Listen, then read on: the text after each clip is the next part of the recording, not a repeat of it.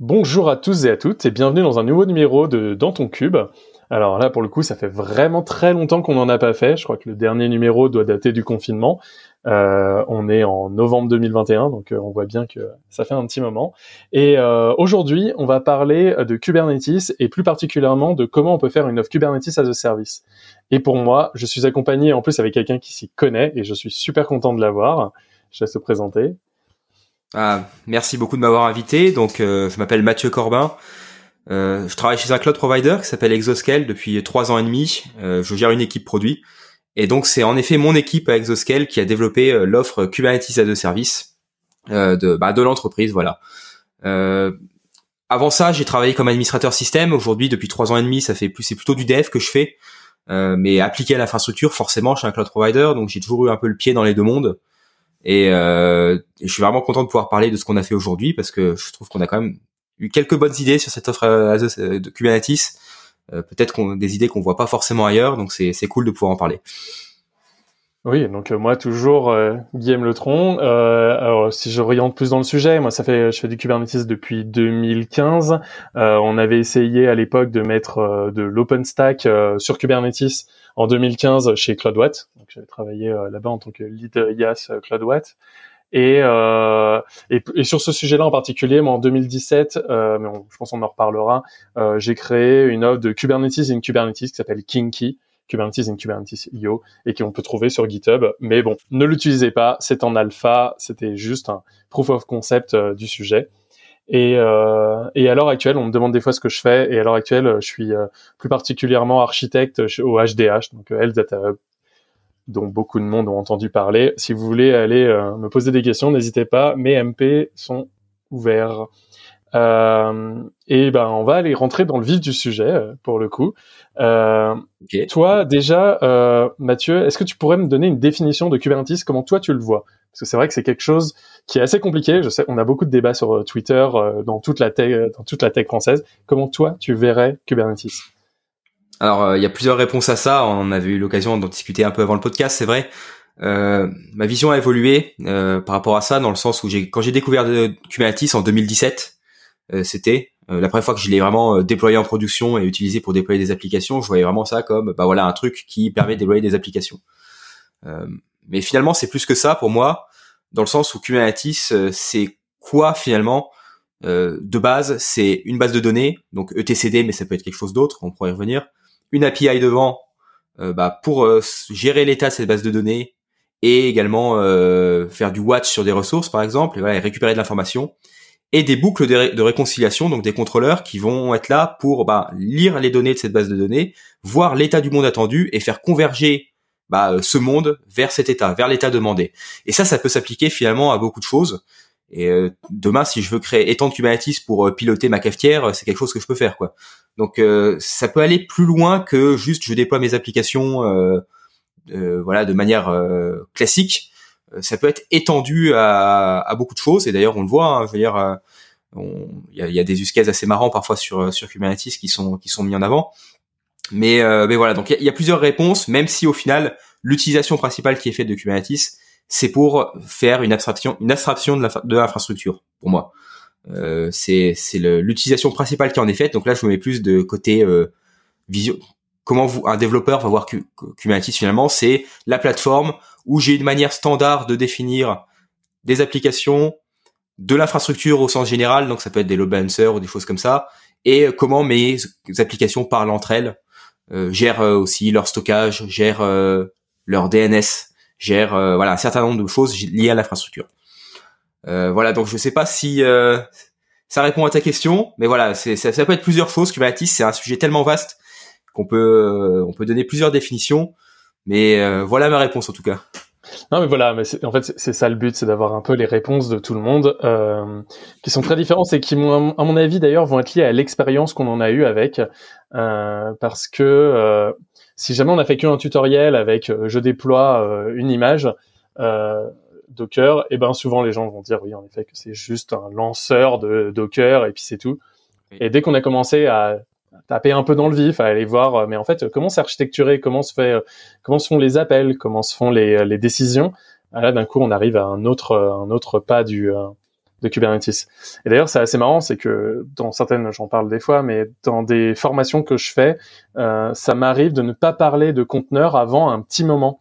Euh, avant quasiment deux trois heures de présentation. Je, je, voilà, comme tu l'as dit, il y a une architecture avec euh, une API, euh, une, une base de données en back-end.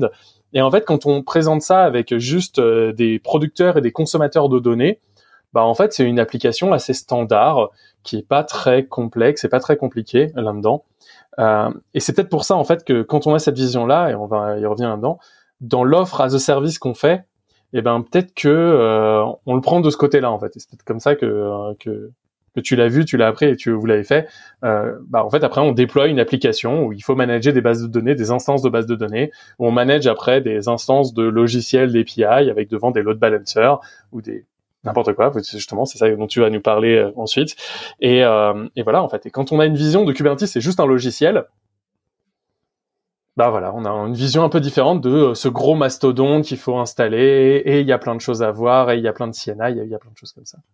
Et, et justement, en fait, donc là, tu nous as, tu nous as pas dit en fait justement où est-ce que où est-ce que tu bossais même également. Euh... Il me semble que je l'ai dit, non, au début, pour la présentation. Bah...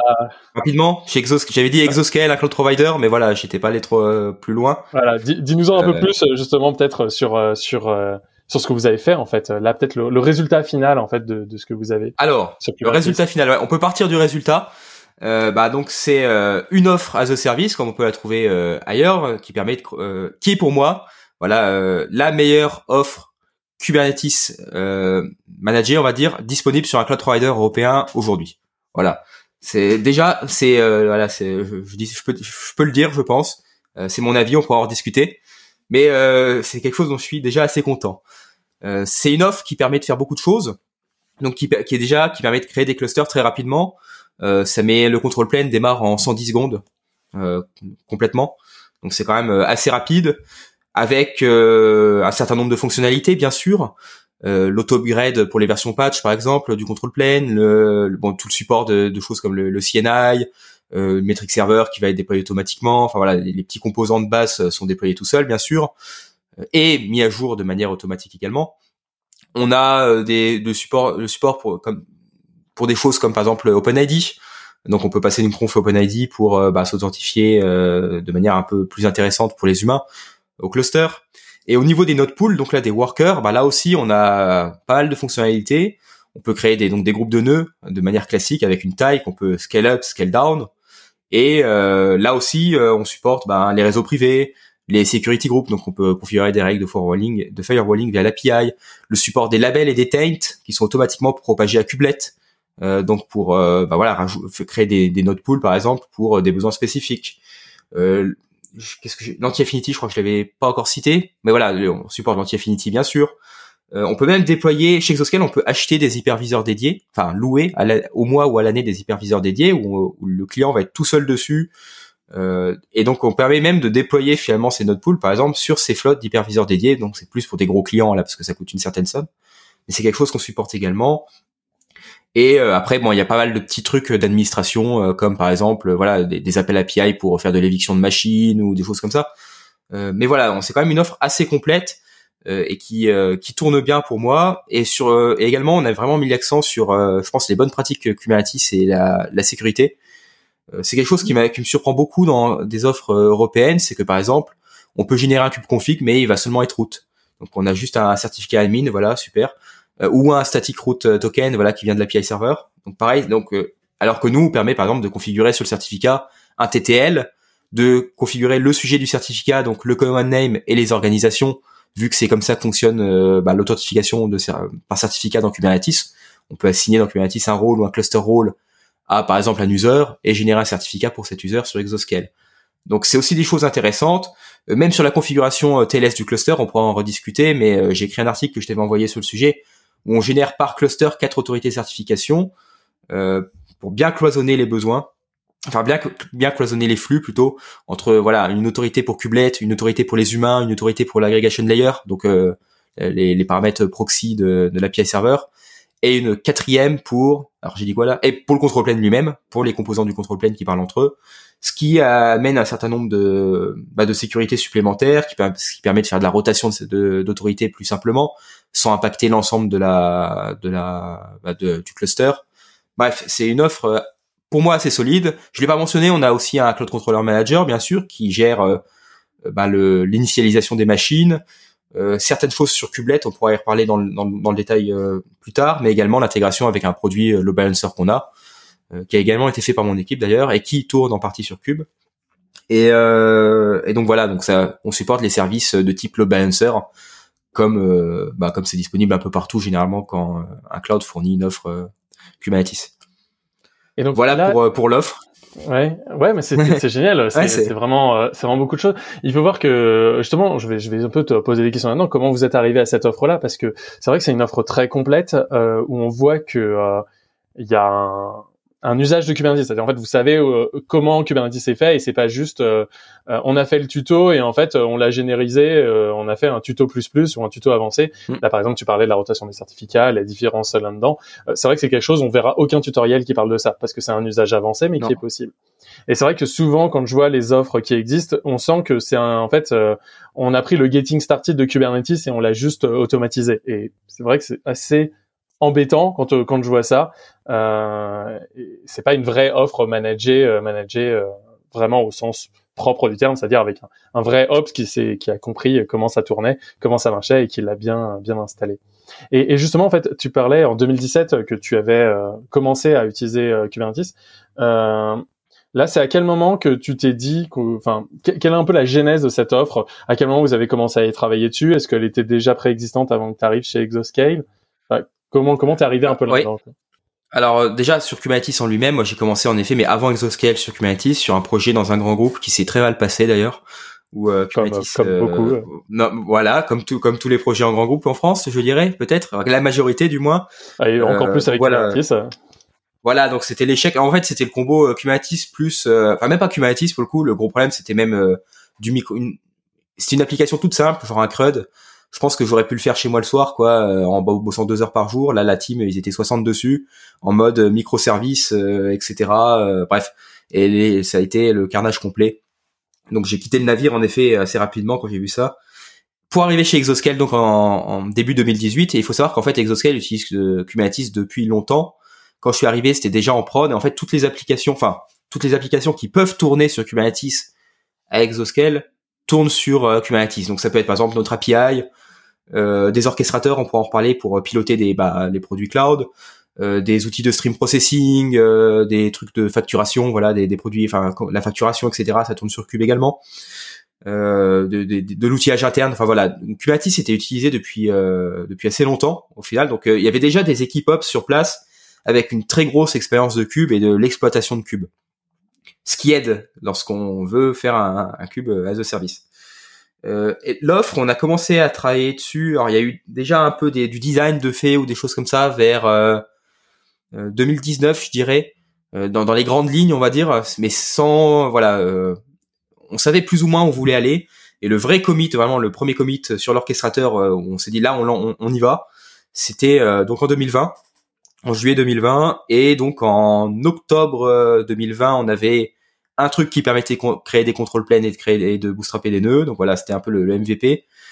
Et euh, fin d'année, donc en décembre, on avait une, une bêta, en gros, une bêta fermée. Donc c'est allé assez vite au final. Ouais, mais super vite, oui. C'est récent et super vite en même temps. Et c'était combien de personnes qui ont travaillé là-dessus justement en, six mois à peu près euh? Alors c'est, euh, je dirais à temps plein, c'est si on, on c'est peut-être une deux personnes max à peu près. En gros, c'est fait par mon équipe euh, qui euh, maintient. On est cinq dans l'équipe. On maintient Love Kubernetes, on maintient le produit Load Balancer, un, produit qui s'appelle Instance Pool, donc qui est de l'orchestration de machines virtuelles, un produit d'orchestration de réseau privé, et on travaille également sur euh, notre nouvelle API qu'on a réécrit complètement bah, l'année dernière en même temps en parallèle de l'offre Cube, qui est au format voilà, on a une nouvelle API au format Open API, etc. Toute jolie, bref. donc finalement voilà, on était on était sur la partie code vraiment développement de l'orchestrateur, je pense qu'on était euh, voilà deux personnes en parallèle. Après côté ops, on pourrait parler, il y avait aussi un peu des, gens qui, enfin une à deux personnes peut-être, euh, parce qu'en fait on fait tourner Kubernetes au-dessus de Kubernetes. Tu l'as mentionné tout à l'heure euh, avec ton projet que tu avais fait en 2017. c'est une approche qu'on a pris aussi. Et donc là aussi, il y a eu un peu du des choses de fait. Mais au final, vu qu'on avait déjà de, enfin, on savait déjà créer des clusters Kubernetes en interne, etc. C'était pas forcément un énorme problème parce que voilà, on avait déjà une grosse expérience Cube. Là, c'était juste des nouvelles applications à déployer dans Cube. Euh, donc c'était pas forcément un énorme problème, non. Ouais, non, mais moi, ce, qui, ce que je trouve, euh, en fait, euh, enfin, ce qui est génial, en fait, à savoir ça, c'est, c'est vraiment, oui, le temps que vous avez mis qui est très, très court. Moi, je vois des grands groupes qui sont sur des projets Kubernetes internes, as a service, euh, ils sont 10 depuis 3-4 ans. Enfin, c'est, c'est ouais, dans cet bah, ordre-là. Et, c'est, et, et, parce que le choix était peut-être pas bon, et notamment, quelque chose que tu dis et que je retiens vraiment beaucoup, c'est avoir déjà eu l'expérience d'abord euh, de savoir comment ça marche pour pas faire des choix un peu euh, au doigt mouillé et sans doute qui, qui partent souvent dans la mauvaise direction. Et, Alors, euh, il y a aussi un truc sur ça. Je peux te laisser finir si tu veux. Non, vas-y, vas-y, c'est pour, je te laisse. C'est qu'en fait, sans, voilà, déjà les produits qu'on a conçus avant l'offre cube, on savait que ça allait être utilisé dans l'offre cube. C'est-à-dire qu'on a sorti un produit qu'on appelait instance pool, donc voilà, un groupe de machines identiques qui peut scale up, scale down, bien sûr qu'on peut mettre à jour, etc., faire de l'éviction de machines. Bref, un truc voilà classique pour gérer un, nombre de machines qui peut varier. On a sorti ce produit. Ensuite, on a construit au-dessus le produit load balancer, qui est quoi? Bah, C'est un load balancer qui cible ce groupe de machines, ce ou ces groupes de machines, bien sûr, il peut en avoir plusieurs, et qui bah, se met à jour automatiquement quand le, groupe est mis à jour, etc. Et ensuite, quand on est arrivé euh, avec notre offre Kubernetes et qu'on s'est dit, bah tiens, on va faire euh, bah, le produit euh, Pool, enfin la partie worker finalement, bah Pool, c'est quoi? C'est un instance pool et l'intégration avec le load balancer, eh ben, elle est déjà faite. En, fait, c'est ça qu'il faut se rendre compte dans le cloud, c'est que quand on crée des produits qui sont bien conçus, eh ben, ça accélère aussi le temps de développement des produits suivants, parce qu'on construit au-dessus de ce qu'on a construit avant. Et c'est quelque chose qui nous a beaucoup aidé finalement. C'est pour ça que ça allait vite. Euh, même côté dev, en fait, on avait beaucoup euh, d'outillage. On pourra en reparler sur comment vraiment fonctionne l'orchestrateur qui pilote tout ça. Mais euh, créer un orchestrateur avec Exoscale, en une, en une demi-journée, j'initialise le truc. Quoi. Je veux dire, c'est rien du tout. Et justement, bah, bah, parle justement, c'était ça que je voulais te demander. Parle plus de l'orchestrateur. Qu'est-ce que tu entends par là? Et en gros, quel est le rôle d'un orchestrateur pour vous euh, dans, dans, votre fonctionnement en fait euh, là-dedans? Ouais, ah bah en fait, on peut faire un parallèle avec Kubernetes parce que c'est le même principe. C'est-à-dire que euh, on a une base de données, donc chez nous, euh, et donc c'est le même principe sur le produit, par exemple ceux que j'ai cités avant, nos réseaux privés, voilà, Instance Pool, le Balancer, etc. Ils sont tous construits avec la même librairie interne, un peu le même fonctionnement. Et, euh, et donc c'est un peu ce qu'on a dit tout à l'heure, c'est qu'on va créer des ressources. L'utilisateur va dire par exemple je veux un cluster Kubernetes ou je veux un load balancer, voilà, avec telle caractéristique. Euh, je veux euh, un cluster Kubernetes avec telle configuration, ou je veux un load balancer qui cible tel groupe de machines avec un health check en mode TCP toutes les 5 secondes avec un time mode de 2 secondes, enfin des trucs comme ça. Il y a un état désiré par l'utilisateur avec une API devant pour gérer cet état. Et ensuite, on a des boucles de réconciliation qui vont faire converger l'infrastructure vers l'état voulu. Et, euh, et c'est pour ça que Kubernetes est intéressant parce que ça, en fait, ce, ce concept de réconciliation, il était déjà présent avant, je pense. Alors moi, j'ai commencé à travailler avec Exoscale en 2018, mais avant, même avant chez les cloud providers, parce que de base, un cloud provider, c'est un environnement, enfin, c'est des programmes qui vont piloter l'infrastructure dans un, environnement qui peut changer. C'est-à-dire qu'on peut avoir des pannes, on peut avoir des migrations de machines virtuelles entre, entre hyperviseurs, on peut avoir des, je sais pas, des problèmes réseau. Enfin, il y a plein de trucs qui peuvent se passer des et bien sûr l'utilisateur lui-même modifie l'état. Donc comme je l'ai dit, il peut rajouter des machines, euh, recréer des ressources, etc. Et donc il faut toujours converger vers l'état voulu. Et donc finalement c'est le rôle de des orchestrateurs à Exoscale. Et donc voilà, il y a un parallèle quand même à faire avec euh, comment fonctionne. Euh, enfin tous les orchestrateurs sont sûrement construits sur le même principe, mais en tout cas on retrouve des concepts qu'on voit dans Cube dans d'autres domaines au final, même qu'ils n'ont rien, même si c'est pas construit au-dessus de Cube directement. Donc là, en fait, pour mettre un peu des parallèles avec les gens qui ont des, des, des, des peut-être plus de connaissances de Kubernetes, en gros, ce que vous appelez orchestrateur, c'est la notion d'opérateur un peu qu'on a dans Kubernetes, qui est euh, cette notion de une CRD qui est une définition d'état euh, mutualisée, enfin mixée avec un contrôleur qui est cette boucle de réconciliation pour arriver au point, euh, au point attendu. Et, ça, et, ça, donner le statut. Ouais. C'est ça, notre base de données. Bon, nous, c'est du, du, du MariaDB, voilà, classique. Euh, mais voilà, ça marche très bien. Ce qui nous permet des choses intéressantes, notamment au niveau des transactions, parce que voilà, ça, permet d'éviter des choses du genre euh, un utilisateur fait deux actions en parallèle sur la même ressource, du genre je l'upgrade et je la supprime. Bah non, là, euh, il y en a qu'une qui passe, donc c'est intéressant. Et en effet, on définit, c'est exactement ça. C'est pas une CRD bien sûr, parce que c'est pas, on n'est pas dans Cube, mais on définit un schéma, un schéma avec les champs qu'on veut, leur type bien sûr, des règles entre eux si on veut ou des choses comme ça. à partir de ça, en fait, en fait à partir de ça, à partir de ce schéma, l'API se génère, le modèle se génère, voilà, tout se génère. Elle a, on a une boucle de réconciliation qui est prête à travailler dessus.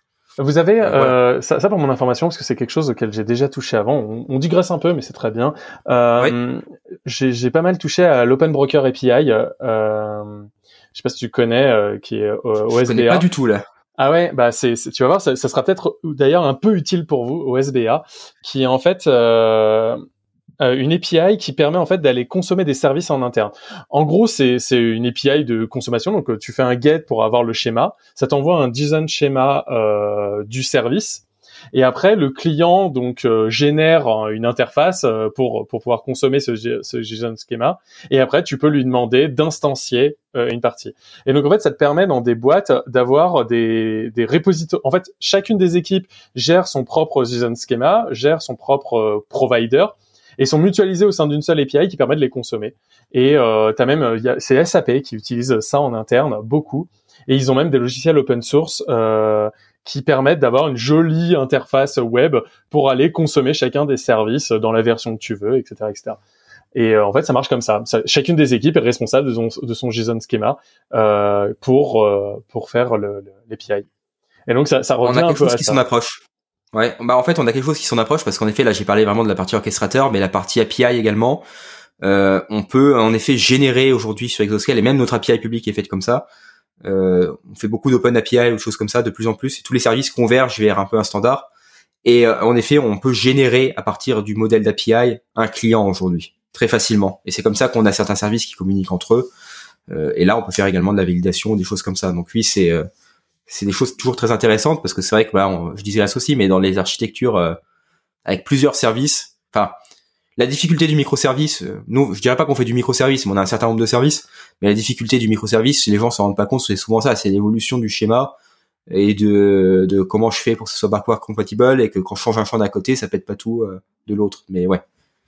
Oui, c'est vraiment ça. Mais c'est dans la consommation, de, en fait, c'est dans la création de plateformes. Et, et je, suis vraiment très d'accord avec euh, ce que tu as dit sur le fait que quand on a un cloud provider, on construit des briques qui vont après servir. Et en fait, Kubernetes, quand on a déjà toutes les briques, bah c'est simple. Moi, souvent, quand je vais dans des boîtes qui voient Kubernetes, justement, ça, ça paraît très lourd. Euh, eux, ils disent non, non, mais moi, je veux juste un petit bout. Regarde, je veux juste euh, spawner des pods. Oui, mais en fait, le modèle de stockage il est pas le même, donc on stocke pas en local parce que bah voilà le node on lui fait pas confiance, il peut tomber. Ce qui fait que là d'un seul coup les gens se disent ah ouais mais moi j'ai pas de stockage distribué, donc moi je mettais les stockages sur ma machine et puis c'était dans le VMDK et puis normalement ça marchait quoi. Enfin, et donc on se pas compte qu'il y avait un problème.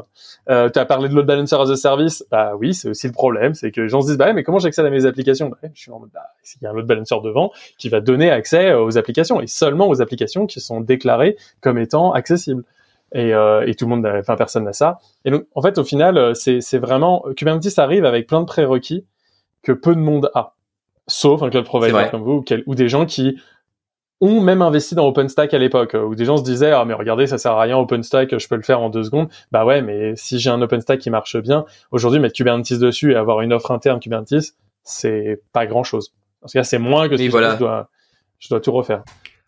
Bah, c'est vrai que Kubernetes répond à beaucoup de questions. Comme tu l'as dit, euh, qu'est-ce qui se passe si mon nœud tombe euh, ou disparaît même Voilà, je perds mes données.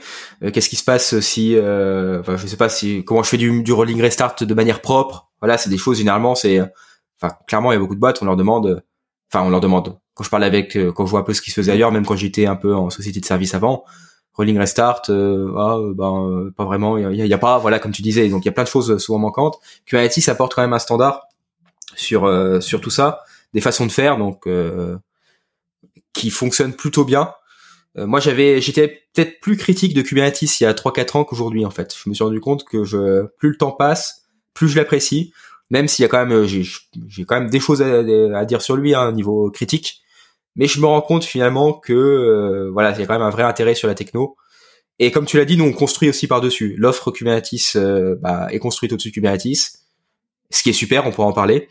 Euh, et euh, bien sûr, euh, bah, le produit load balancer, mais ça je pense pas qu'on en parlera, est aussi construit au-dessus de Kubernetes et ça apporte plein plein plein de choses très intéressantes.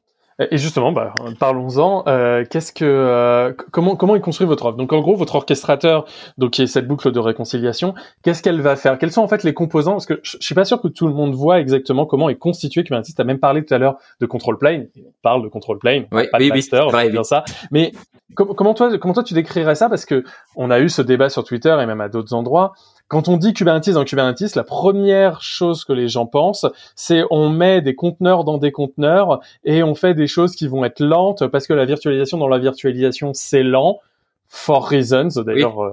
Mais, mais comment toi justement tu, tu décrirais ce que fait voilà, je, je, je, vais me placer dans un contexte. Je suis un client, je te demande un nouveau euh, un nouveau cluster. Qu'est-ce qui se passe? Quelle est la magie pour arriver à D'accord. Alors, l'API, bon, bien sûr, ça passe dans une API qui fait de la validation, des choses comme ça, bien sûr. Ça va écrire dans la, ensuite une requête est faite entre notre API Gateway va faire une requête à notre bah, orchestrateur de cluster euh, qui va recevoir la requête, refaire des checks additionnels et sauvegarder dans une base de données. Donc, comme je l'ai dit, le cluster voulu avec sa configuration. Donc, ah bah tiens, je veux un cluster en version 1.22.2 euh, euh, qui s'appelle Toto et je veux faire de l'auto-upgrade dessus avec euh, de et je veux de l'OpenID avec telle configuration, etc., etc. Bon, très bien. Et donc là, c'est un et là pour l'instant, bah, il n'y a pas de cluster, mais ça va déclencher une réconciliation. Voilà, il y a, ça aussi au niveau réconciliation. Il faut toujours se dire qu'est-ce qui déclenche une réconciliation? Ça peut être plein de choses, on pourrait y revenir. Mais là, finalement, une action utilisateur va déclencher une réconciliation. Ça va passer dans une fonction euh, qui va déjà euh, regarder euh, l'état du monde pour ce cluster, c'est-à-dire euh, euh, finalement cette fonction elle va prendre l'ID du cluster par exemple et dire ah bah tiens mon cluster il est en état euh, creating. Voilà c'est l'état de base qu'on l'initialise avec cette valeur là dans la base de données. Euh, il y a rien qui tourne dessus voilà. Enfin je veux dire y a on a encore rien déployé on n'a encore fait aucune action dessus il est tout neuf. Et donc je vais devoir déclencher un job de création de cluster. Et ça c'est aussi une chose intéressante c'est que ce job on pourra en reparler peut varier. C'est à dire que si on plante un cluster ça peut arriver hein, des erreurs au milieu d'une création, on va réessayer plus tard, mais on va juste redémarrer de l'étape euh, où on s'est arrêté en fait. Voilà. Donc il y a cette notion là de je regarde l'état du monde et comme ça, si j'ai des choses qui ont déjà été faites, j'ai pas à les refaire. Et on verra pourquoi c'est intéressant même pour d'autres euh, use cases plus tard. Et donc on déclenche une réconciliation et là on déclenche un job. Un job qui va s'exécuter en plusieurs étapes. Donc on a un petit outil interne pour faire ça. On peut définir en fait un job sous forme d'AST qui va être exécuté donc avec des étapes en parallèle par exemple. C'est pour ça qu'on boot vite. Euh, mais j'en reparlerai également. Donc voilà, on a un AST qui se déclenche, un job qui s'exécute. Et là, qu'est-ce qu'on va faire? Eh ben déjà, on va créer les prérequis pour le cluster. Un cluster, il a besoin, comme je l'ai dit, d'autorités de certification. Euh, parce qu'on veut que chaque, auto chaque cluster ait plusieurs autorités de certification et qu'elles soient bien sûr différentes entre chaque cluster. Donc là, on va générer ces autorités, les stocker euh, chiffrées dans un store.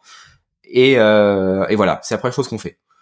et moi, on en génère 4 par cluster. Ensuite, on va générer euh, pareil des secrets ou des choses comme ça si on en a besoin. Par exemple, chaque cluster a une clé de chiffrement unique pour les données dans, dans TCD euh, qu'on passe à l'API server. Donc là aussi, on génère une clé euh, de chiffrement pour que les données, les secrets des utilisateurs soient, chiffrés dans le TCD. Bref, on fait toutes ces étapes d'initialisation et ensuite il faut déployer le control plane. Et donc là, on déploie donc ce control plane Kubernetes sur un autre cluster Kubernetes. Parce que finalement, un control plane Kubernetes, c'est quoi? C'est quelques applications écrites en Go. Très simple juste des binaires qui prennent euh, bah, des flags pour la configuration. Donc c'est très très simple à déployer. C'est euh, bah, on en déploie, on déploie quoi? On en déploie 5 je crois, si je me trompe pas là de tête. L'API server, le contrôleur manager, le scheduler, le cloud controller manager pour l'intégration euh, avec bah, avec Exoscale, notamment notre load balancer, et connectivity qui est un, dont on pourra reparler, qui est un service pour gérer, pour qui offre des facilités réseau, on va dire. Et donc ça, on va les déployer sur un cluster Kubernetes euh, qui est existant, euh, où l'orchestrateur, euh, notre orchestrateur a les droits de déployer des choses dessus. Et donc on déploie par exemple une API server. C'est, je crois que c'est peut-être là, bah, ça doit être le premier truc qu'on déploie, avec une configuration qui est générée en fonction de ce qui est demandé par l'utilisateur. Si l'utilisateur a demandé de l'OpenID, eh ben on va passer les flags OpenID euh, username, enfin claim ou les trucs comme ça, voilà, euh, dans euh, à l'API server en fonction de ça. Donc voilà, on va générer finalement ces manifestes, l'API server, le controller manager, le scheduler, en fonction de la demande de l'utilisateur, de la configuration attendue du cluster. On génère également un certain nombre de certificats, bien sûr, pour la communication entre les composants du cluster, euh, à partir des autorités de certification qu'on a générées avant. Et on va déployer tout ça sur Kubernetes. Et euh, bah voilà, les, choses vont démarrer. Donc l'API serveur va démarrer en première. Euh, ensuite, ça va être peut-être le. Après, on va paralléliser à mort. On va déployer contrôleur, manager, scheduler, euh, CCM, etc. On va tout déployer en parallèle parce que ça, c'est des choses qui peuvent se faire en parallèle et ça évite d'attendre.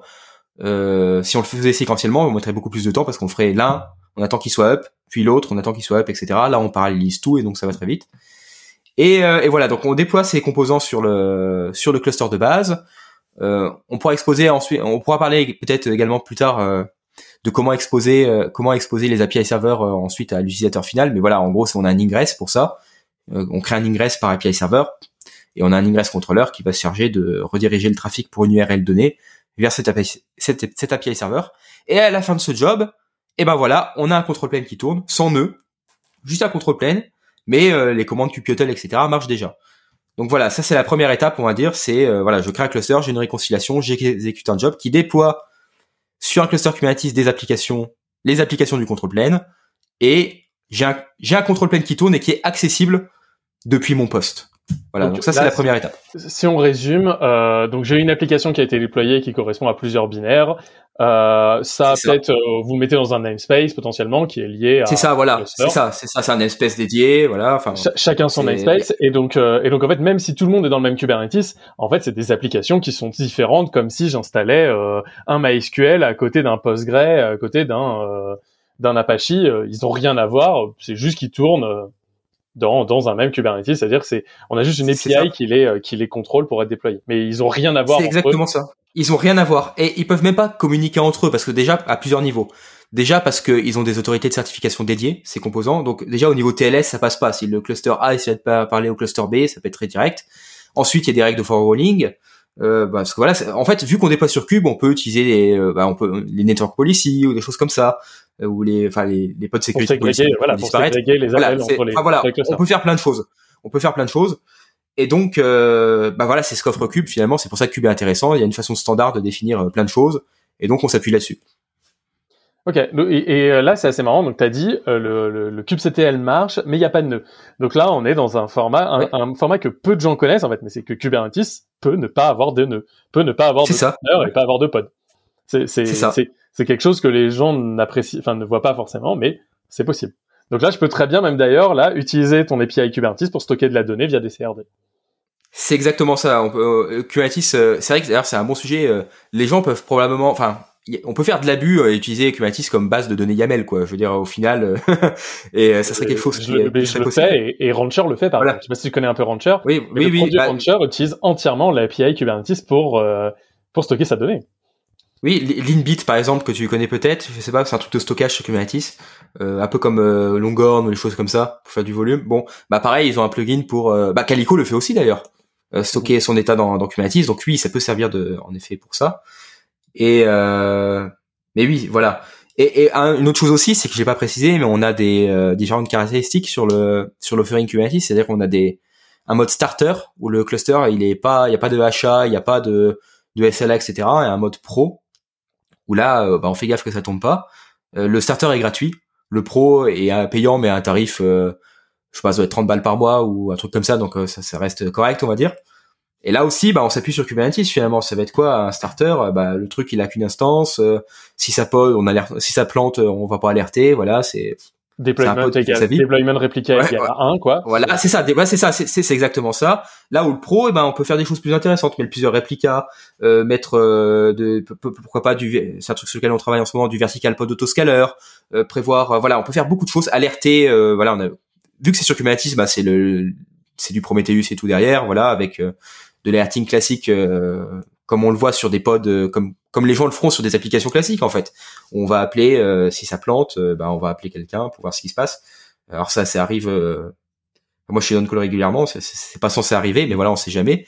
Mais donc voilà, pour ça aussi en fait, c'est ça qui est bien, c'est qu'on peut aussi s'appuyer sur Kubernetes pour ce genre de choses, pour gérer la achat de notre contrôle plane, ses ressources, voilà également euh, où le starter, on va peut-être le calibrer à quelque chose et le pro, on va pouvoir mettre, on va le mettre plus. Donc ça permet, voilà, aussi de faire beaucoup de choses, même au niveau euh, produit, je veux dire définition du produit. On peut offrir différentes caractéristiques au client au final, grâce à ça, très facilement.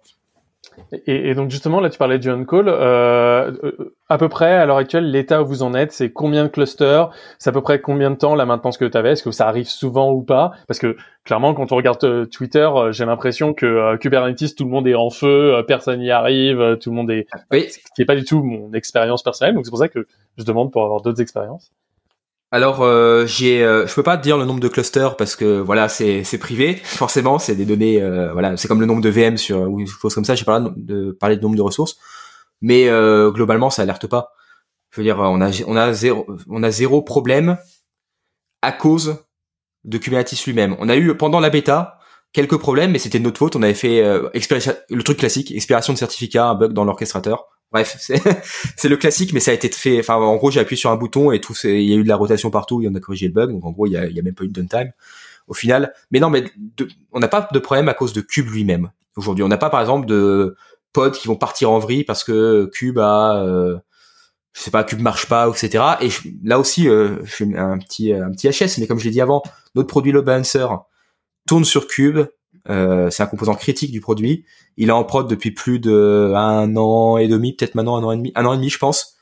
Je n'ai encore, je crois, jamais vu un problème dessus euh, du fait de Cube. Au contraire, au contraire, aujourd'hui sur ce type de produit, que ce soit l'offre Kubernetes ou euh, l'offre Balancer, euh, perdre un nœud Kubernetes, c'est un non-événement en fait. C'est-à-dire, euh, c'est, bah, ça redémarre ailleurs, voilà quoi, et puis très bien. Il n'y a pas à alerter. C'est, donc finalement, Kubernetes nous offre. Au contraire, Kubernetes me permet de, mieux dormir sur ce genre de cas parce que bah, c'est lui qui va se charger d'auto réparer la, bah, de réparer les choses quoi, clairement. Ok. Et euh, donc là, donc on a parlé pour l'instant du control plane. Si jamais maintenant je demande à mettre des workers dedans, comment ça va se passer euh, cette partie worker? Alors, c'est je, veux faire, je veux faire tourner, je veux faire tourner des applications. Je, je me suis pas juste amusé à avoir ça, Pour, avoir une, pour avoir une API Kubernetes. Alors euh, bah là, pareil, côté worker, euh, l'utilisateur fait sa requête pour définir son node pool, donc combien de workers euh, il veut, c'est le sizing, donc en CPU RAM, voilà, classique, hein, avec tout. Est-ce que je veux être dans un réseau privé Est-ce quelles sont mes règles de firewalling que je veux appliquer Mes anti-affinity group, etc., etc. Donc voilà, on passe la conf qu'on veut. Et donc exactement comme le cluster, ça sauvegarde l'état de ce node pool, enfin de l'état dans une base de données et c'est un truc tout con. Hein. Je veux dire, en fait, c'est une table cluster et une table node pool avec une relation 1n entre les deux. Hein. C'est tout. c'est vraiment euh, vraiment pas compliqué. Et, euh, et donc le node pool va euh, va se réconcilier parce que voilà, l'utilisateur a fait une action, ça déclenche une réconciliation. Le node pool, euh, ça passe dans une fonction qui dit ah bah tiens j'ai un nouveau node pool, il est en état euh, creating, voilà, il est tout neuf. Et bah hop, je fais une requête à l'orchestrateur instance pool qui est le produit qui permet de gérer ces groupes de machines pour créer mon euh, mon node pool euh, avec les bonnes caractéristiques. L'orchestrateur instance pool va créer les machines virtuelles euh, avec tous avec les bons paramètres. Et là, on fait du TLS bootstrapping pour rejoindre le cluster. Donc, on fournit un token qui expire assez rapidement aux, aux, machines quand elles démarrent. Et ce token, c'est donc un bootstrap token, permet de faire une phase d'initialisation du nœud, notamment récupérer un certificat client euh, pour Kublet. En fait, c'est ça le but final finalement, c'est de choper un cert pour pouvoir s'authentifier. Et ensuite, euh, vu que c'est du TLS bootstrapping, c'est Kublet qui va s'occuper du renouvellement du cert ou des choses comme ça. Il y a quand même une chose intéressante avec le TLS bootstrapping, c'est que c'est bien précisé dans la doc Kubernetes, ça marche pour les certificats clients de Kublet. Donc comme je l'ai dit, on donne un token à Kublet il va taper l'adresse de l'API server, il envoie ce token et en gros il y a un, petit truc qui se fait, un petit échange avec une CSR, etc. pour générer un certificat client pour qu'il s'authentifie. Mais Kubelet a aussi un certificat serveur. Lorsqu'on fait un kubectl logs ou exec, etc. Voilà, on va taper euh, euh, Kubelet et euh, ce certificat serveur n'est pas euh, générable. Enfin, euh, générable, non, ça n'existe pas comme mot, je pense. on peut pas le générer euh, via euh, malheureusement on peut pas le générer via la via le contrôleur standard de Kubernetes qui est fourni avec euh, avec Kube. donc et ça c'est un problème parce que le nœud est finalement à demi initialisé. Il aura rejoint le cluster mais il y a des commandes voilà des commandes d'administration qui vont planter. Pour ça on a développé notre propre contrôleur qui tourne dans notre CCM en fait qui va écouter les demandes de certificats, les CSR dans Kubernetes, les CSR serveurs. Parce que voilà, je vais recommencer avec ça. Ce que fait quand même Kubernetes, c'est qu'il va générer une CSR serveur.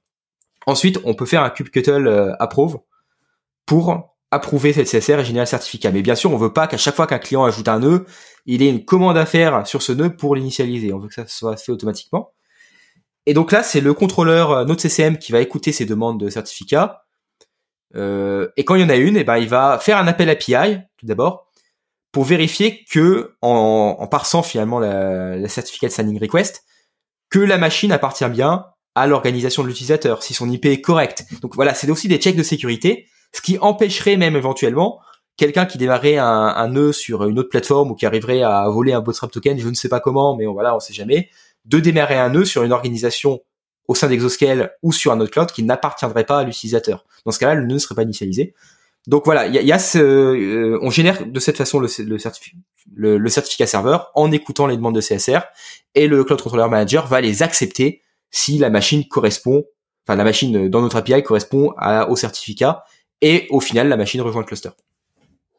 Et d'ailleurs, là, tu en as un peu parlé, est-ce que ça m'intéresse beaucoup, c'est est-ce que justement, vous pourriez pas ouvrir ça euh, à l'extérieur, ça veut dire de pouvoir utiliser votre control plane euh, magique chez un autre cloud provider qui lui n'aurait pas ce genre de fonctionnalité là, ou même en interne, dans un pour faire un hybride, euh, un hybride, ah. utiliser votre control plane chez vous et des machines on-premise à un autre endroit c'est toujours possible en effet c'est pas quelque chose qu'on pousse aujourd'hui parce que ça on se pose ça pose des questions ensuite sur l'intégration ensuite euh, pour tout ce qui est euh, load balancer ou stockage etc bah forcément si on est chez un autre cloud euh, il faut que le par exemple le load balancer d'Exoscale soit capable de cibler des machines qui n'appartiennent pas à, bah, Exoscale aujourd'hui c'est quelque chose qu'on permet pas mais c'est vrai que au final un nœud Kubernetes peut tourner en théorie n'importe où mais c'est vrai que pour bénéficier ensuite de l'ensemble de l'écosystème euh, du cloud provider bah là, il faut bien réfléchir parce que voilà, euh, de base, généralement, chez un cloud provider, on peut interagir qu'avec des ressources qui tournent sur ce cloud provider. Voilà.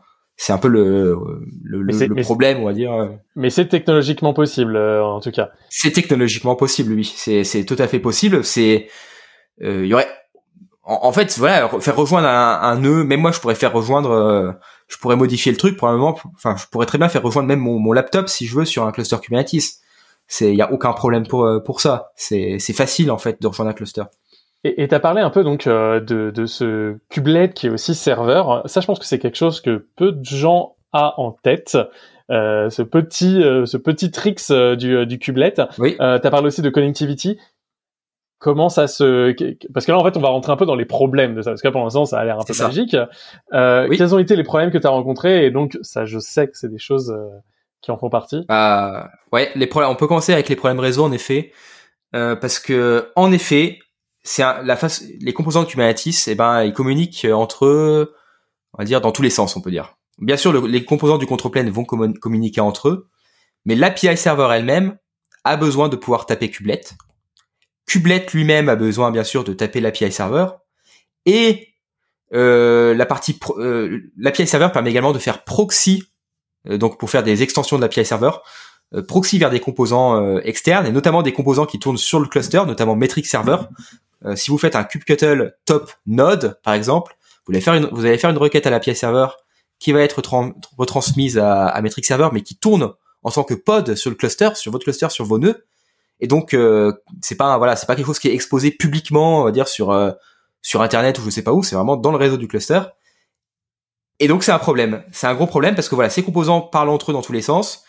Et euh, bah, chez un cloud provider et donc et chez beaucoup de monde sûrement, généralement l'API server tourne sur un réseau, les nœuds tournent sur un autre réseau. Et, euh, et bah, comment je fais pour que mon API server puisse taper mon kubelet, puisse, puisse accéder à des composants qui tournent directement dans le réseau de mon cluster? Et ça, la réponse de Kubernetes, parce que Connectivity c'est un produit aujourd'hui officiel dans l'écosystème euh, Kubernetes, bah c'est voilà, c'est connectivity. Connectivity, ce qu'il va faire, vas-y. Non, vas-y, justement, j'allais te demander comment il faisait. voilà, bah, c'est assez simple. C'est qu'on va, il y a déjà une partie agent qu'on va déployer. Non, est-ce que je commence par l'agent ou par le serveur? C'est assez compliqué. on va commencer par l'agent. Il y, a une, il y partie agent qu'on va déployer, donc ça peut être dans le cluster du client directement. Ça peut être, euh, c'est un, pod classique, voilà, un deployment par exemple, ou un daemon set. Je veux dire, c'est un peu au choix. Hein. Il euh, n'y a pas de. En fait, il y a peu de guidelines sur ça, parce que vu que c'est un truc assez récent, il a fallu un peu expérimenter, hein, pour être honnête, euh, parce que voilà, il y a assez peu de gens qui l'utilisent.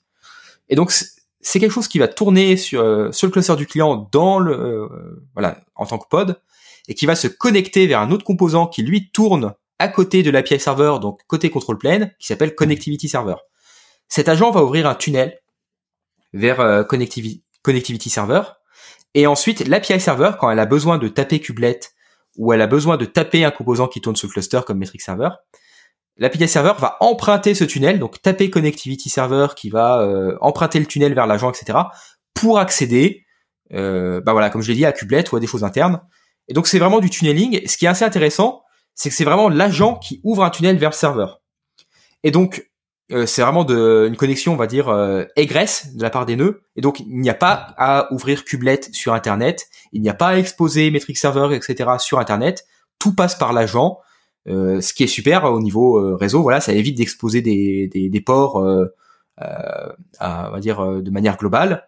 Là, il y a juste l'agent qui ouvre un tunnel, et voilà, on passe par là quand on a besoin d'accéder à des choses.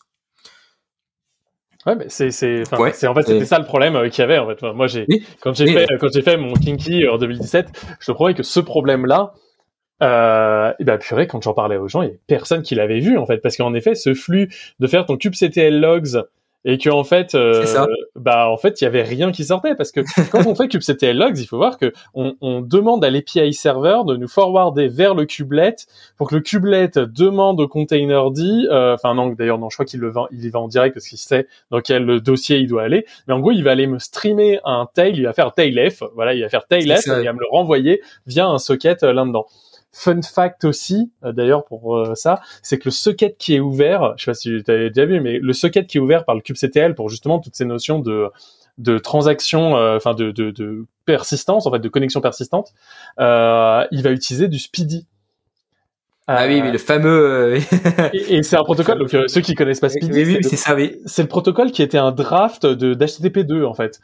Et, euh, et donc qui est supporté par pas beaucoup de, de web serveurs parce qu'en fait euh, euh, la plupart des web serveurs n'ont pas supportent HTTP2. On va pas supporter un truc qui est deprecated depuis euh, depuis 2012. Euh, Et Kubernetes continue d'utiliser Speedy, ce qui fait que devant une API server, typiquement, euh, bah, il n'y a pas beaucoup de logiciels qu'on peut mettre. Soit on est au niveau au niveau 3, euh, et dans ces cas-là, ça passe parce qu'on est en TCP et le truc comprend rien à ce qui se passe. Soit on est obligé quasiment d'utiliser du Nginx, qui est le seul à avoir encore une implémentation de Speedy qui, qui tourne. Et donc, on peut mettre un Nginx devant un API server, mais si vous mettez un trafic, par exemple, bah, vous êtes mort. C'est vrai qu'on avait parlé un peu de la partie load balancing, où euh, nous, en fait, c'est pas le, on a, c'est pas le load balancer devant les API servers qui va faire terminaison. Donc, comme tu l'as dit, on laisse passer. Hein, le, c'est au niveau TCP, voilà.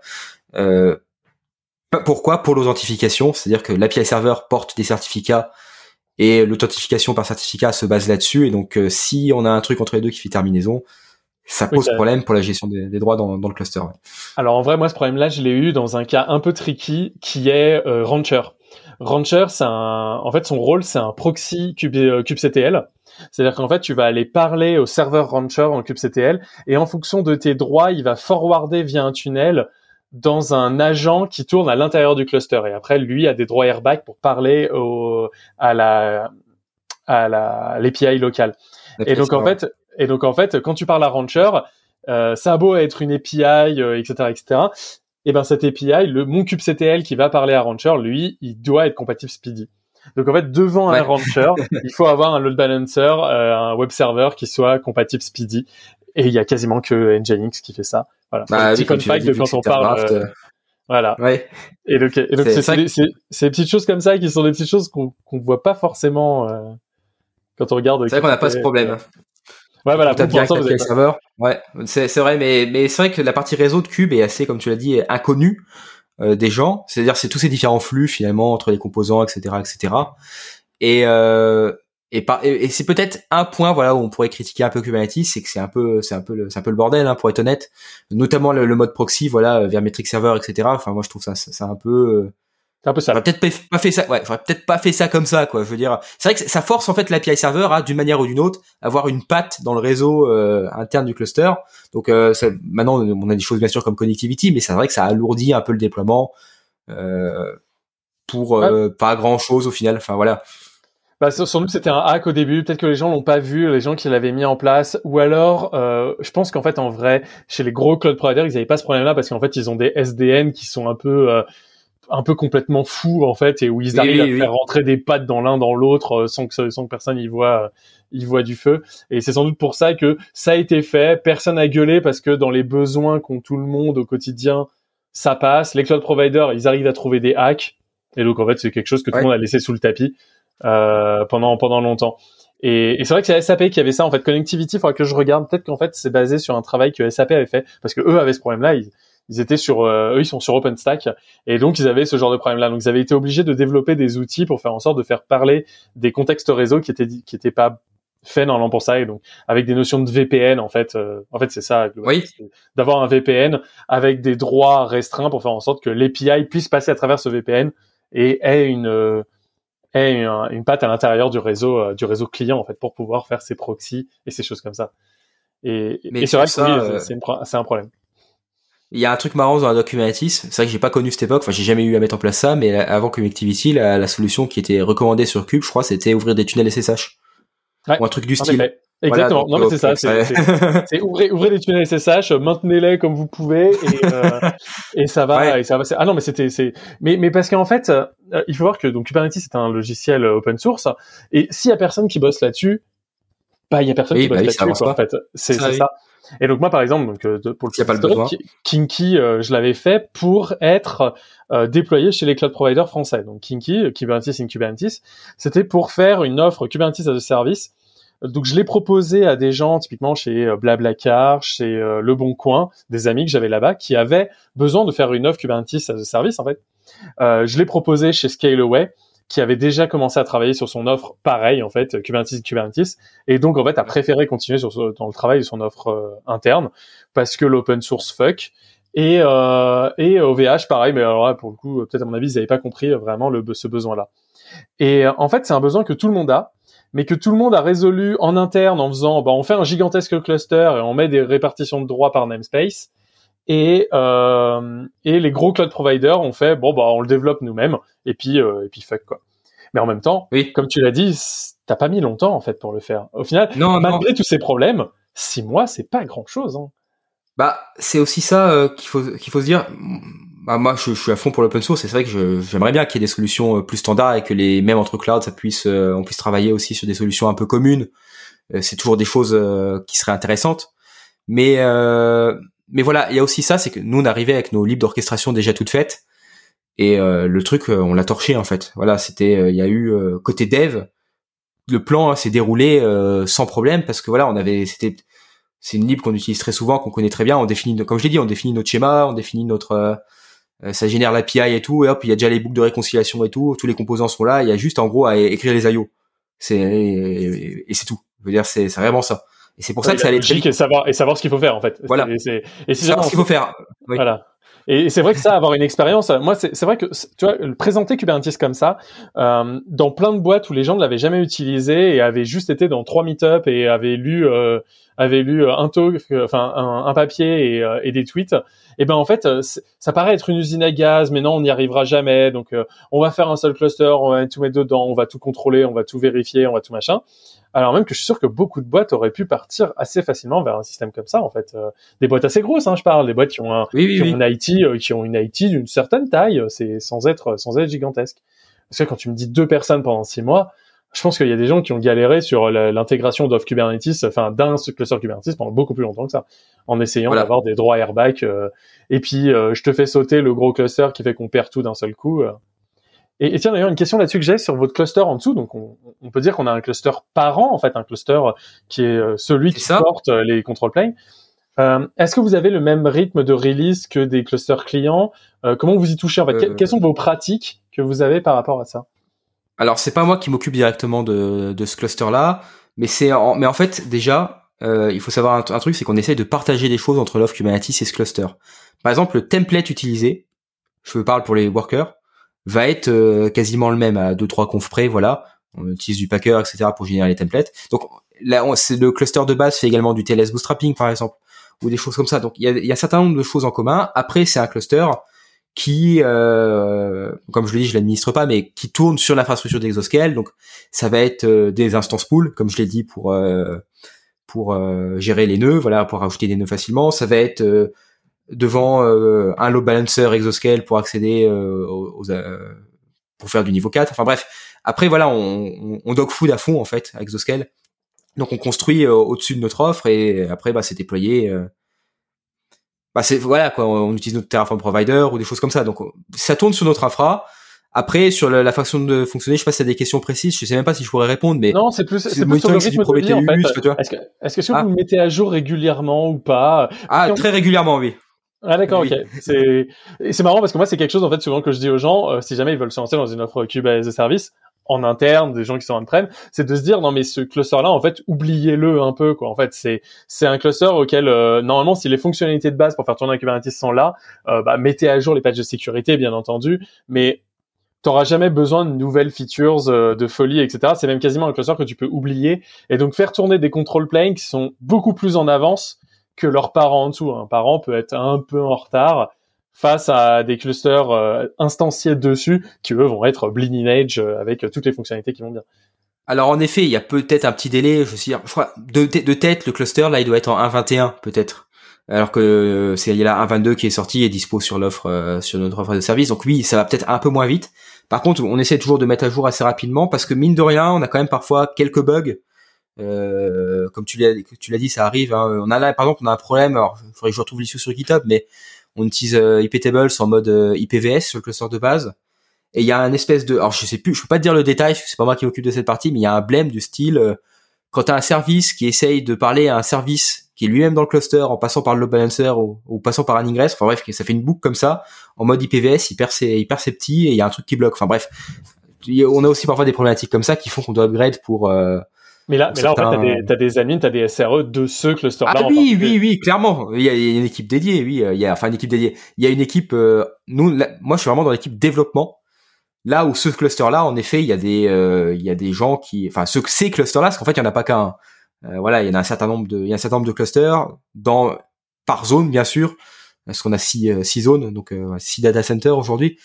et donc lui, là, il y a une équipe dédiée qui va s'occuper de tout ça pour tous les trucs un peu, un peu un peu problématiques qui peuvent arriver et c'est des gens qui vont vraiment avoir beaucoup plus d'expertise que moi dans l'administration quotidienne d'un cluster sur euh, voilà sur des petits bugs parfois qui peuvent apparaître sur des, petites différences de conf voilà des détails c'est des gens qui vont être vraiment avoir une grosse expérience sur ça et, donc ça veut dire donc on peut être euh, un un, gros euh, développeur Kubernetes et être pourtant client d'un cube et la frontière donc entre ops et dev se passe très bien au quotidien.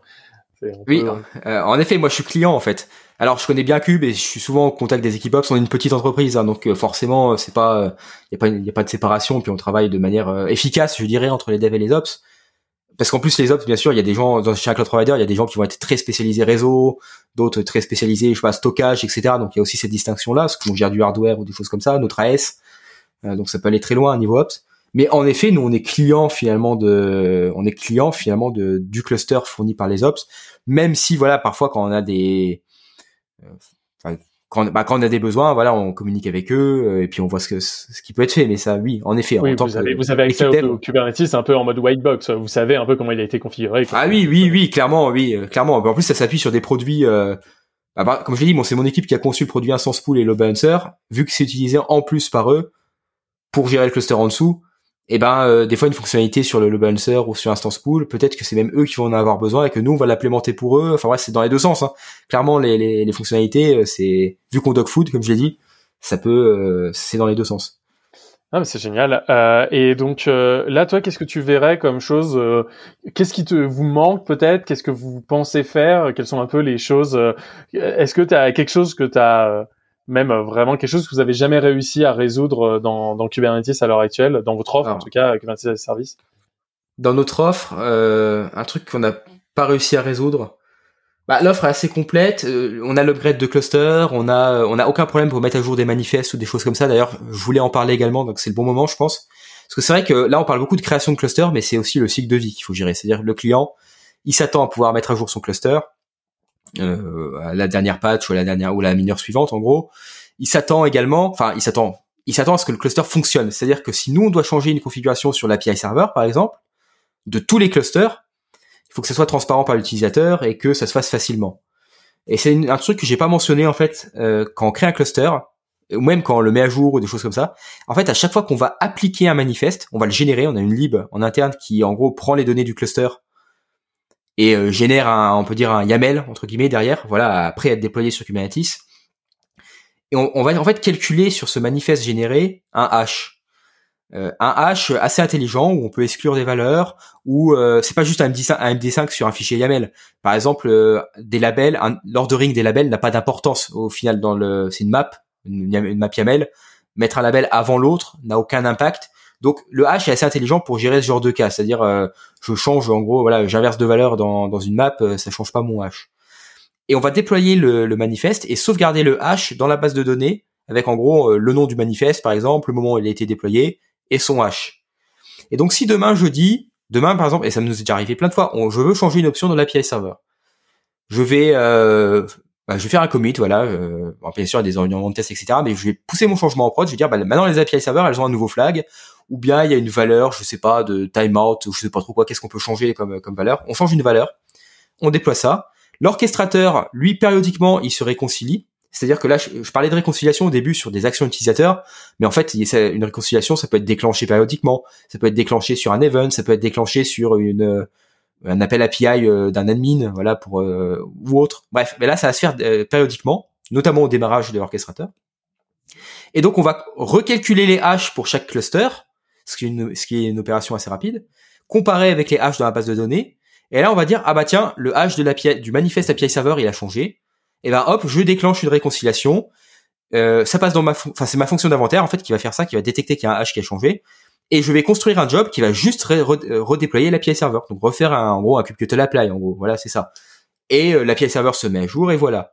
Et donc tout fonctionne comme ça et en gros on n'a aucune aucun problème à mettre à jour des confs euh, ou des choses comme ça. On, je clique sur un bouton, j'envoie un prod et l'orchestrateur il se débrouille, il fait sa vie pour faire converger tous les manifestes de tout le monde dans vers la vers la cible. Et ça a une propriété aussi également intéressante, c'est que même si un jour on se loupe sur un upgrade, etc. Parce qu'en fait, un upgrade, c'est quoi? C'est un changement de hash euh, avec un certain ordonnancement pour le déploiement. Mais on change une version, d'un, par exemple de la pièce serveur, bah son hash va changer. Et euh, c'est de cette manière qu'on saura en fait si on plante, si on se plante en plein milieu d'un upgrade, quand est-ce qu'on va, euh, où est-ce qu'on va reprendre, où est-ce qu'on va reprendre eh ben on va reprendre à partir du moment où les, les hashes des manifestes sont différents. Tout ce qui a été fait avant, si les hashes sont identiques, c'est-à-dire bah ça y est, j'ai déjà mis à jour mon API serveur, j'ai déjà mis à jour mon controller manager. Donc cette notion de hash est très intéressante parce que voilà, c'est ça qu'il faut toujours se dire, je pense, sur ce type de produit, c'est euh, je veux faire converger l'état du monde euh, vers un certain point, mais comment je le fais de manière efficace. Ah bah oui, c'est, euh, en fait c'est ça, ça correspond à ça. En fait, les boucles de réconciliation, c'est, ça. Regarder, comparer le monde en fait. C'est exactement ça. Savoir, euh, savoir on est, euh, on en est et où est-ce qu'on va quoi. Et, où est-ce qu'on va, euh, c'est la différence entre ce qu'on a et ce qu'on veut.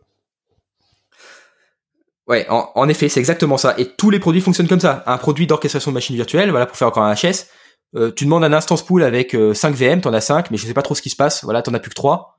C'est pas censé arriver, ça arrive pas, mais bon, on se met dans un cas fictif. ou t'en as demandé plus, t'en as demandé 8. Bah, l'orchestrateur, il dit, ah bah tiens, il y en a 5, j'en veux 8, j'en crée 3 tout simplement. Je veux dire, il se génère un job en disant euh, je vais créer 3 VM. C'est toujours le même fonctionnement. Et si je suis à 9, bah je dois en enlever une. T'en shoot une, voilà. Voilà, c'est ça le c'est ça, ça le fonctionnement en fait interne. Euh. C'est ça, c'est exactement ça et le, notre cloud provider en fait en interne fonctionne comme ça. Euh, ce qui ce qui offre des propriétés intéressantes. C'est vraiment, vraiment génial. Et, et donc je reviens sur la question. Ouais, la question, un peu, un peu pour finir, c'est est-ce que vous avez des choses que vous voulez encore faire? Euh, Quels sont les plans euh, de votre offre euh, après? Ou est-ce que c'est déjà pas mal et ah, il y aura toujours des améliorations. Ce qu'on aimerait bien, c'est notamment du dual stack IPv4, IPv6. Aujourd'hui, il y a que de l'IPv4. Donc voilà, plus ce genre de choses, notamment notre balancer, on est en train d'ajouter le support IPv6 qui n'était toujours pas là malheureusement et qui va arriver. voilà, donc on fait déjà les dépendances, le balancer, etc. pour pouvoir faire du dual stack sur Cube. Ensuite, on va sûrement euh, travailler beaucoup sur les réseaux privés. Donc, on supporte déjà les réseaux privés sur l'offre Cube, mais Exoscale, les réseaux privés vont être, euh, il va avoir une sorte de refonte pour faire des réseaux beaucoup plus pilotables, plus flexibles. Voilà, tu parlais un peu de, de SDN. On a bien sûr un SDN interne. Nos réseaux, c'est du VXLAN par exemple. Euh, on a un SDN interne pour nous, tout ce qui est réseau, mais on voudrait vraiment le passer à l'étape supérieure pour en effet, en effet, euh, faire des choses beaucoup plus intéressantes et de manière beaucoup plus simple, que ce soit de l'intégration entre produits, on pourrait même imaginer une CNI maison. Alors est-ce que ça a un intérêt ou pas? Mais voilà, c'est des choses qui seraient éventuellement possibles dans le futur. Donc voilà, pousser cet aspect réseau, donc voilà, c'est plutôt ça les plans pour l'instant, ce genre de choses. Euh, c'est vrai que ensuite, si jamais, si je fais un feedback par rapport à ça, euh, en temps, là, j'ai un peu la casquette euh, architecte HDH. Euh, c'est, bah, sans trop spoiler, c'est pour ça que le HDH n'est pas dans un cloud provider européen. C'est qu'en fait, les contraintes de sécurité réseau qui nous sont imposées euh, et qui sont publiques pour le coup empêchent complètement de pouvoir être dans n'importe quel cloud provider européen. Et donc là, là-dessus, je peux le dire, je peux le dire assez ouvertement. Donc, on est sur Azure, tout le monde le sait. Euh, on a des AKS, on utilise du Kubernetes pour traiter les données, euh, euh, pour traiter les données, tout simplement. Euh, et euh, ces AKS ont été validés, tamponnés par l'ANSI.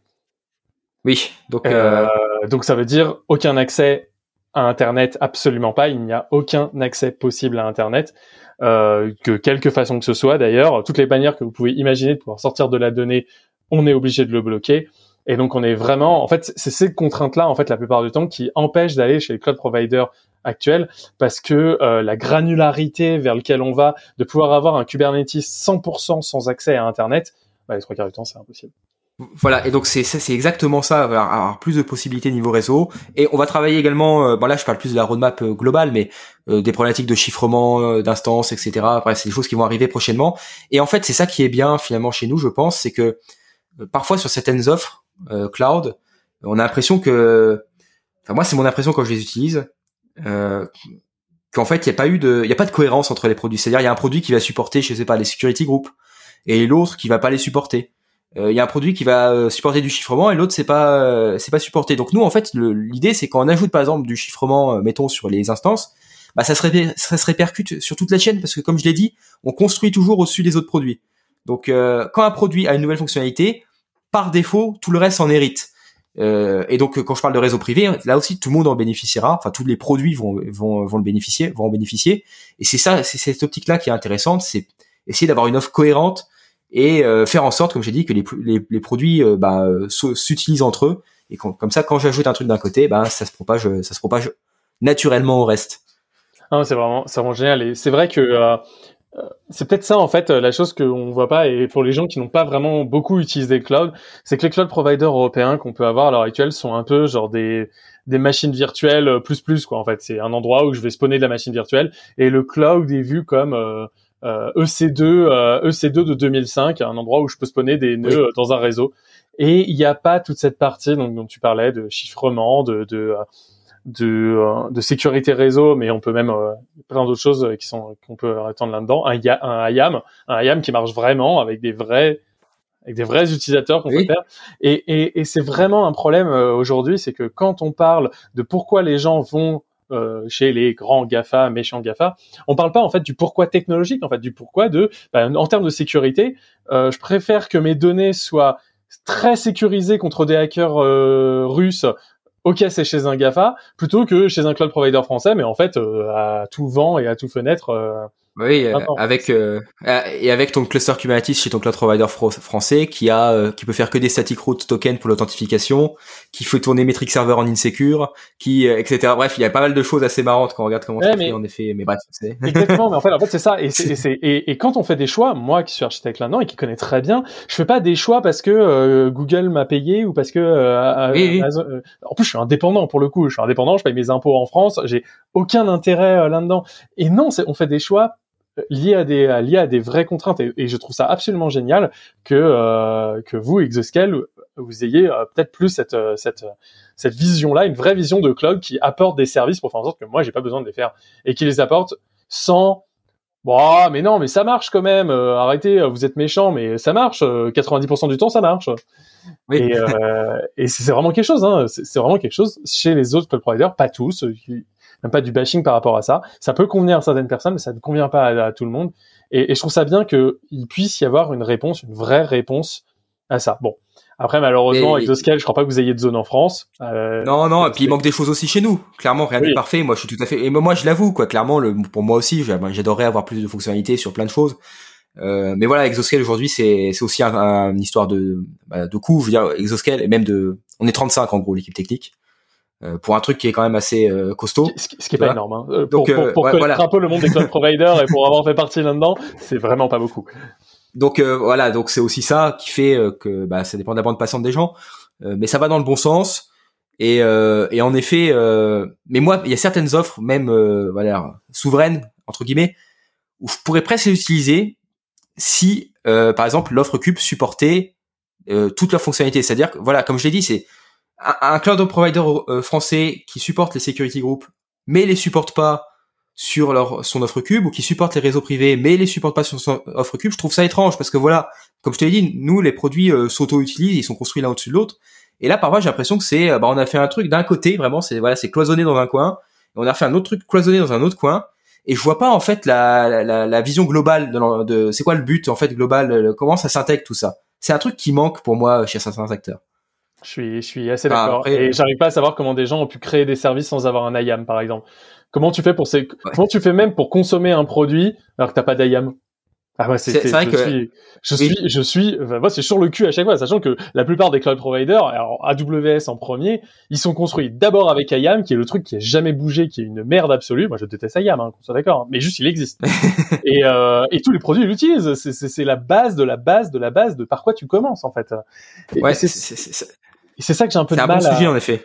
Ah bah alors on va pas rentrer là-dedans tout de suite, hein, c'est, ce sera. Oui, oui, oui, non, mais c'est vrai que c'est chose, c'est des choses sur lesquelles on travaille parce qu'on a aussi de l'IM, on a des, des organisations, des rôles, etc. Bref, etc. Et sur les clés d'API, on peut mettre des restrictions, bien sûr. Donc tu peux générer une clé d'API taguer par exemple SKS, donc pour faire que des actions Kubernetes, ou lui dire euh, la clé API peut que lister des instances ou stocker seulement faire par exemple du stockage, du, du read, par exemple du, de l'écriture sur un bucket spécifique sur l'offre S3. Bref, cloisonner les mêmes par bucket ou des choses comme ça. Donc des choses qu'on pousse. On a intégré du SSO récemment, ce qui permet de s'authentifier au portail Exoscale via bah, d'OpenID d'ailleurs, un Dex ou un Google ou je sais pas trop quoi.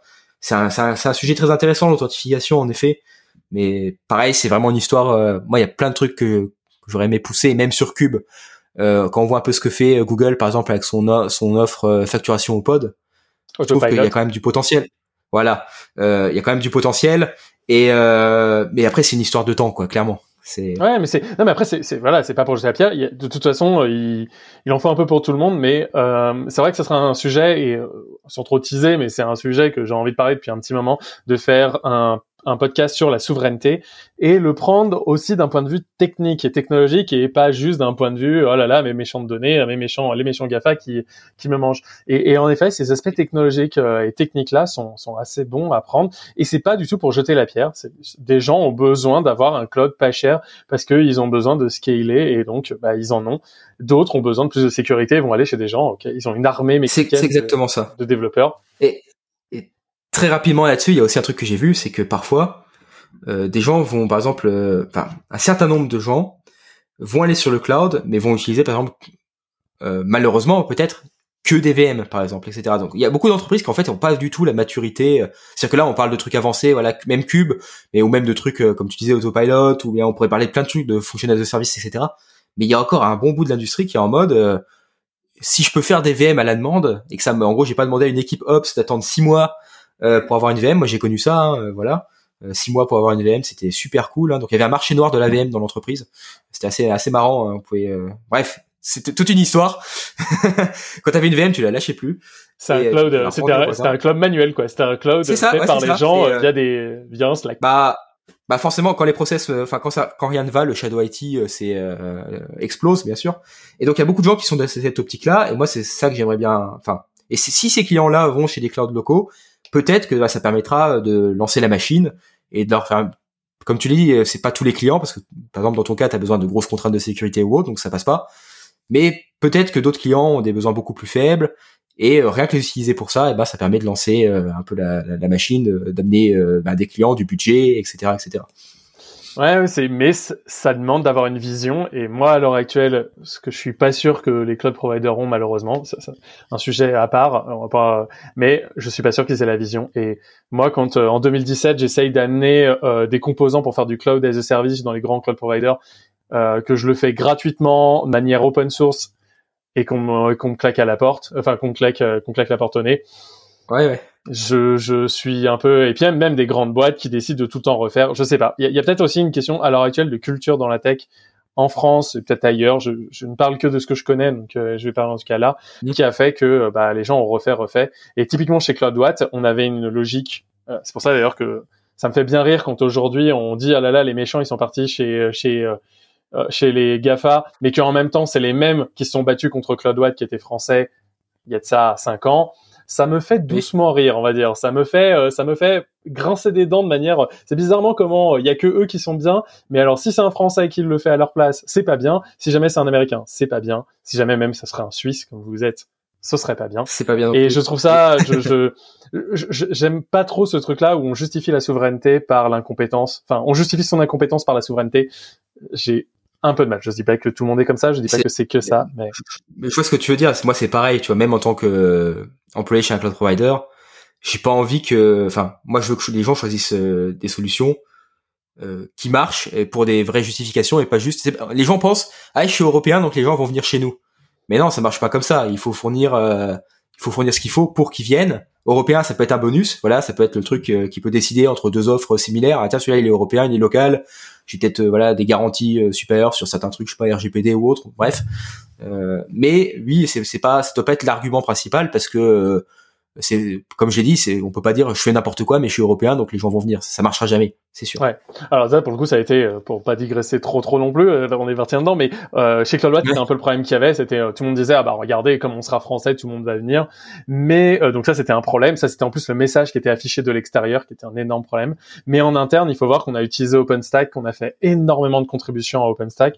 Et là, je le dis à tous ceux qui écoutent, hein, mais si vous avez un OpenStack qui tourne à l'heure actuelle, qui est à peu près opérable et dont les mises à jour se font euh, pas trop trop mal, pas trop trop, euh, c'est en partie grâce à CloudWatt. Et donc euh, on peut tirer sur on peut tirer sur l'ambulance autant qu'on veut. Il faut aussi reconnaître les choses qui ont été bien faites et notamment l'installation CloudWatt qui était faite à la fin. C'était un Kubernetes avec un contrôleur qui spawnait l'OpenStack dessus et avec enfin clairement on était arrivé à un point où ils arrivaient à mettre parce que j'étais plus dans la boîte à ce moment-là je suis parti en raison.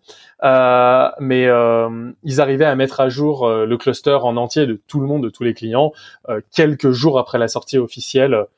les quelques jours étant juste le temps de tester et voir s'il n'y avait pas des problèmes dans OpenStack.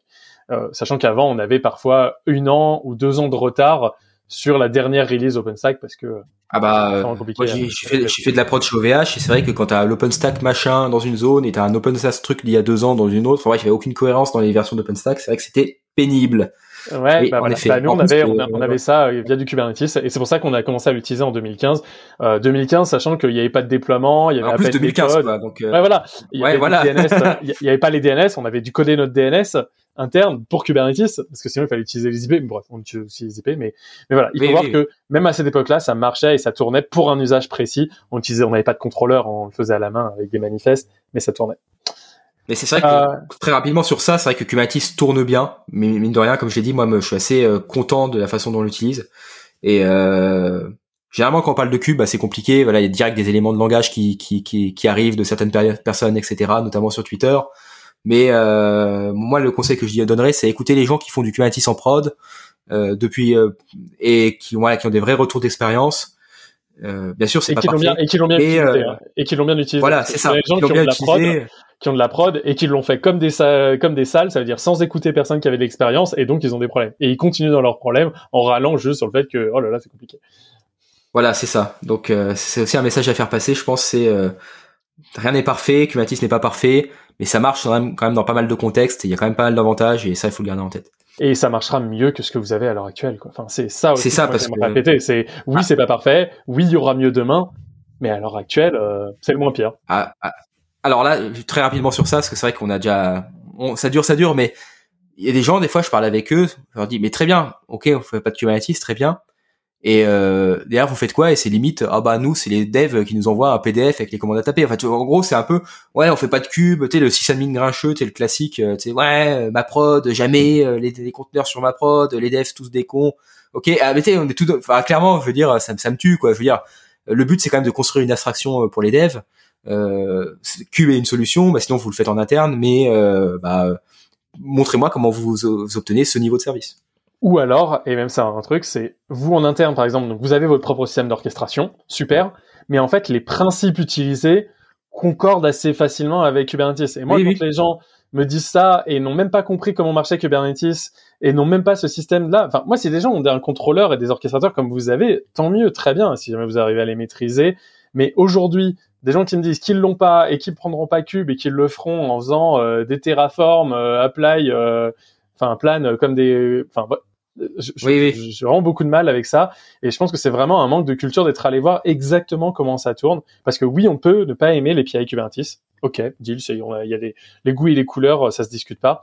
Mais alors dans ces cas-là proposez-moi quelque chose qui marche mieux quelque chose qui soit dans la même veine et surtout qui apprend des erreurs de Kubernetes. Moi j'aimerais bien avoir demain un logiciel qui arrive et qui me dit regardez on est Kubernetes euh, plus plus parce qu'on a appris des erreurs on a un truc mieux ok moi je le top là et je l'installe demain ah oui, c'est ça. Il y aura sûrement quelque chose dans 5 ans, 10 ans, euh, 15, enfin je sais pas, l'industrie évolue toujours, on verra. Peut-être que ça sera au-dessus de Kubernetes, peut-être que ça sera, on conservera peut-être l'API de Kubernetes, mais ça sera peut-être plus euh, le Kubernetes actuel au-dessus, je sais pas.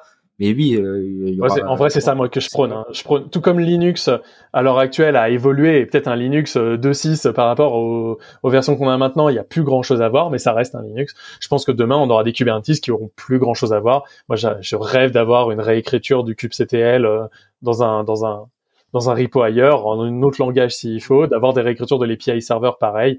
Moi, je rêve que certains bouts de, de Kubernetes soient faits en Rust, par exemple, parce que c'est bon.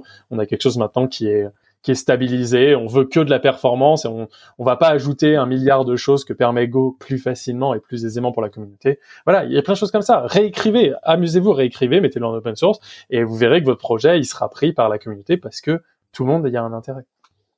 Euh, bah, merci beaucoup euh, pour ce moment. Je crois qu'on va qu'on va arrêter là et on aura. Oui, oui, oui. Merci à toi. Pour d'autres euh, pour d'autres numéros, euh, que ce soit en DevOps pour parler de plus peut-être de la souveraineté ou n'importe quoi, ou même de Kubernetes comme c'est là. Euh, j'ai adoré parce qu'on a parlé beaucoup technique, on a parlé vraiment là dans, dans la, on est allé dans le cœur quand en fait on n'a pas juste survolé. Voilà, tu as pu parler du TLS et bootstrapping, à mon avis des, des parties que des gens n'ont pas vraiment euh, euh, en tête. Et, euh, et, je trouve ça génial. Donc euh, n'hésitez pas. toi, tu vois bien que c'est la première fois. Je pense que ça s'est bien passé, j'espère en tout cas. Super cool, oui, c'était super. et euh, n'hésitez pas à venir si jamais même vous avez vous aussi votre projet, euh, euh, une expérience à faire passer, même une expérience qui serait à l'encontre de tout ce qu'on a dit. Venez nous dire tous les problèmes que vous avez eu en prod avec Cube et vous êtes passé sur Nomad parce que vraiment c'était mieux. Venez le dire, ça sera quelque chose de bien pour n'importe qui qui a du Kubernetes en prod ou même des développeurs Kubernetes qui peut-être se diront ah bah tiens peut-être des petits points à améliorer. Euh, voilà. Et puis, euh, je sais pas si t'as un dernier mot. Euh... Euh... Dernier mot de la fin, tous les orchestrateurs exoscale sont faits en clojure. C'est bon, clojure, mangez-en. Voilà. Ah, Petit truc. que ça, ça sera bon, ça sera bon pour un futur euh, numéro parce que j'ai des. Ouais, ouais. Euh, on en a déjà parlé. La, la voilà. Ça, le numéro, la guerre des langages, ça peut être intéressant. Voilà, il y, aura, il y aura peut-être ça. Et euh, bah merci beaucoup, merci d'avoir écouté jusque là. Merci à toi. Et puis, et puis à une prochaine alors.